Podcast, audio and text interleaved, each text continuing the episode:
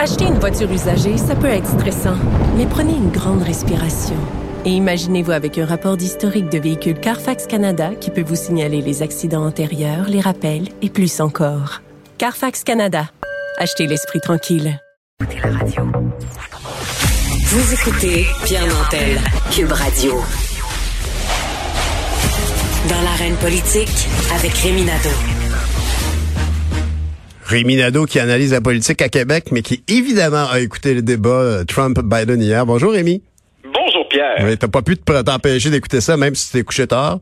Ben non, mais quel spectacle euh, triste évidemment là, mais écoute, ce à quoi on assiste là, c'est rien de moins que le déclin de la civilisation là. Quand tu hmm. regardes ça là, c'est c'est de cette ampleur là, c'est incroyable de, de voir encore euh, qu'une grande démocratie à travers le monde s'est donné ce, ce, président qui a démontré encore à, quel point c'est un abruti et un malotru et de voir aussi que du côté démocrate, on n'a pas été en mesure de choisir un meilleur candidat pour affronter Donald Trump.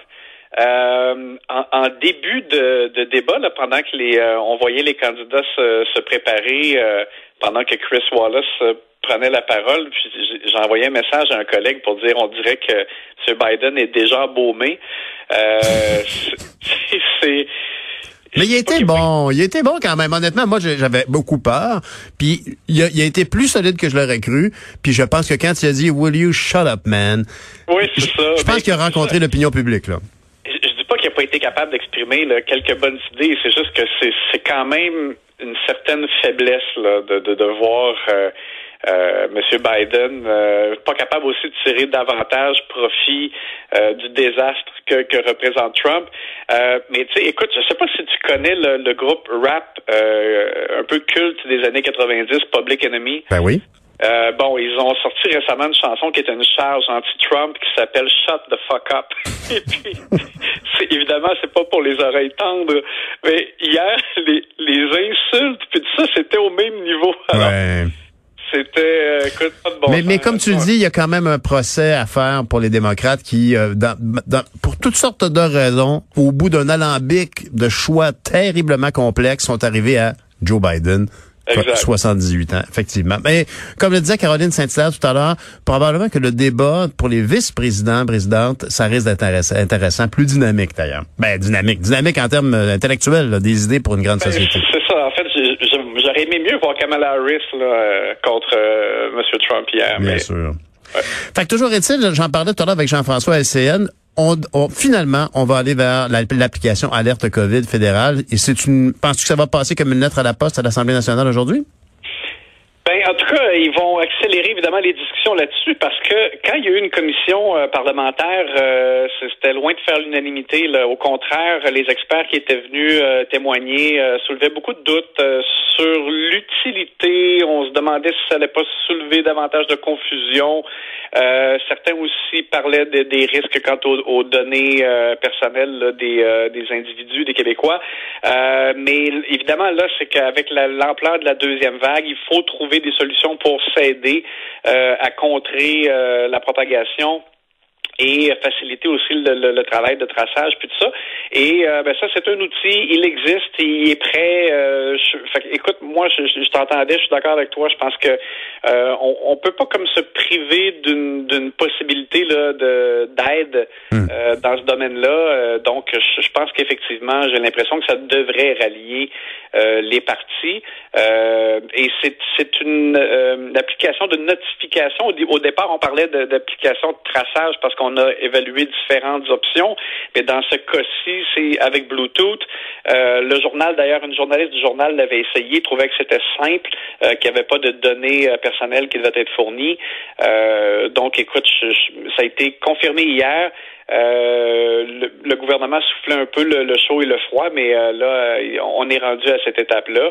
Et ça devrait, moi je pense que oui, effectivement, là, les, les partis d'opposition devraient se, se rallier euh, et qu'on se tourne vers l'application. Le gouvernement fédéral était très heureux euh, de voir euh, que le gouvernement québécois allait emboîter le pas. Hmm. Et, hier, dans le, ce même point de presse là, de la santé publique auquel a participé François Legault, on a aussi parlé beaucoup de la situation dans les écoles et de la de l'hypothèse qui demeure, parce que François Legault a dit que la vie, la santé publique n'avait pas émis d'avis pour imposer le port du masque aux élèves en classe en plus de, de lors de leur déplacement là, dans les corridors. Mhm. euh, mais Dr Arruda quand même dit que ça demeurait une hypothèse, que éventuellement il pourrait euh, demander d'aller jusque-là, mais il demande aux écoles euh, de mieux faire respecter la distanciation dans la cour d'école, par exemple, parce que c'est sûr,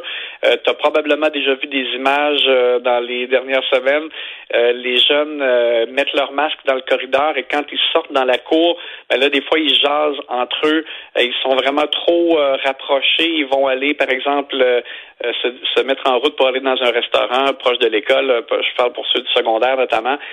et il n'y a pas assez de distanciation. Et ça, on, on a senti quand même dans le du docteur Arruda hier qu'il y avait un peu d'exaspération par rapport à ça. Donc, on, demande aux écoles de, faire davantage à ce sujet-là. Hmm, on verra bien si l'opposition euh, va aussi soutenir le gouvernement là-dedans, comme ils l'ont fait. Pour, ils vont le faire potentiellement pour l'alerte COVID, l'application fédérale.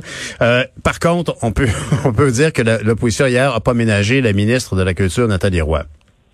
Elle a été donc euh, pas mal mitraillée en, période des questions, euh, notamment par Isabelle Melançon, mais aussi par Rouba Gazal de Québec solidaire.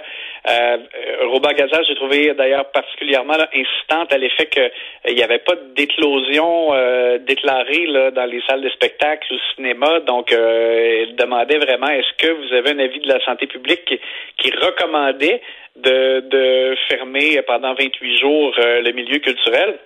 Il n'y avait pas de réponse là-dessus de Nathalie Roy, si ce n'est qu'elle disait que c'était par cohérence, dans le sens qu'elle disait la santé publique euh, demande de pas faire de rassemblement, euh, demande de rester à la maison, en fait, surtout, et donc, elle dit on peut pas en même temps euh, inciter les gens à aller euh, au cinéma ou voir des spectacles quand on, demande essentiellement de rester à la maison. Euh, donc, c'est comme ça qu'elle expliquait, dans le fond, la, décision en lien avec le milieu du spectacle. sinon, pour le reste, est-ce que, bon, pour, pour l'aide qui sera accordée pour les aider à traverser ce 28 jours, on n'a pas eu de, détails hier. Mmh. Euh, Madame Roy a rappelé les montants d'argent qui déjà avaient été accordés dans le passé pour faire face à la pandémie et indiqué qu'il y aurait quelque chose de plus, mais euh, pour l'instant, il y avait, y avait pas d'autre chose à se mettre sous la dent. Et d'ailleurs, de façon plus générale, pour les entreprises, euh, par exemple pour les restaurants, les bars, j'ai pas trouvé M. Legault très convaincant aussi. Là, en, début de période des questions, Dominique Anglade disait euh, on savait durant l'été qu'il allait avoir une deuxième vague et on savait que quand il, allait avoir un reconfinement partiel, euh, les premiers qui allaient être fermés, c'était les bars et les restaurants. Donc, tu sais, on peut pas dire qu'on on peut pas prévoir que ça allait arriver. Et donc, elle s'étonnait qu'il n'y ait pas déjà en marche au moment de l'annoncer, la, fermeture, hum. qu'il n'y ait pas déjà les montants d'aide et de la façon, les moyens, en fait, d'aider euh, qui soient déjà connus. Puis M. Legault disait, ah oui, mais on ne pouvait pas savoir l'ampleur, combien de temps quoi allait fermer. Oui, je veux bien. Là, hum. On ne peut pas avoir le détail, mais on savait que ça s'en venait je, je, tenais à le souligner, là, je trouvais que c'était pas, euh, ben, pas Puis tu te souviens, Rémi, même, tout l'été, on a dit, mon Dieu, que c'est l'été, hein? Ça dit que ça, ça, ça, il y a pas beaucoup de travail qui est fait actuellement. Tout le monde est en vacances, euh, on, tout le monde, y compris, je pense, beaucoup de politiciens. Euh, c'était, c'était frappant, puis aujourd'hui, on en constate peut-être les conséquences. Euh, et d'ailleurs, on aura une entrevue tout à l'heure avec Isabelle Melançon pour justement discuter des positions qui ont été prises par la ministre de la Culture, Nathalie Roy. Merci, Rémi, on se reparlera demain. Merci Rémi, chef de bureau parlementaire pour le Journal de Québec et le Journal de Montréal.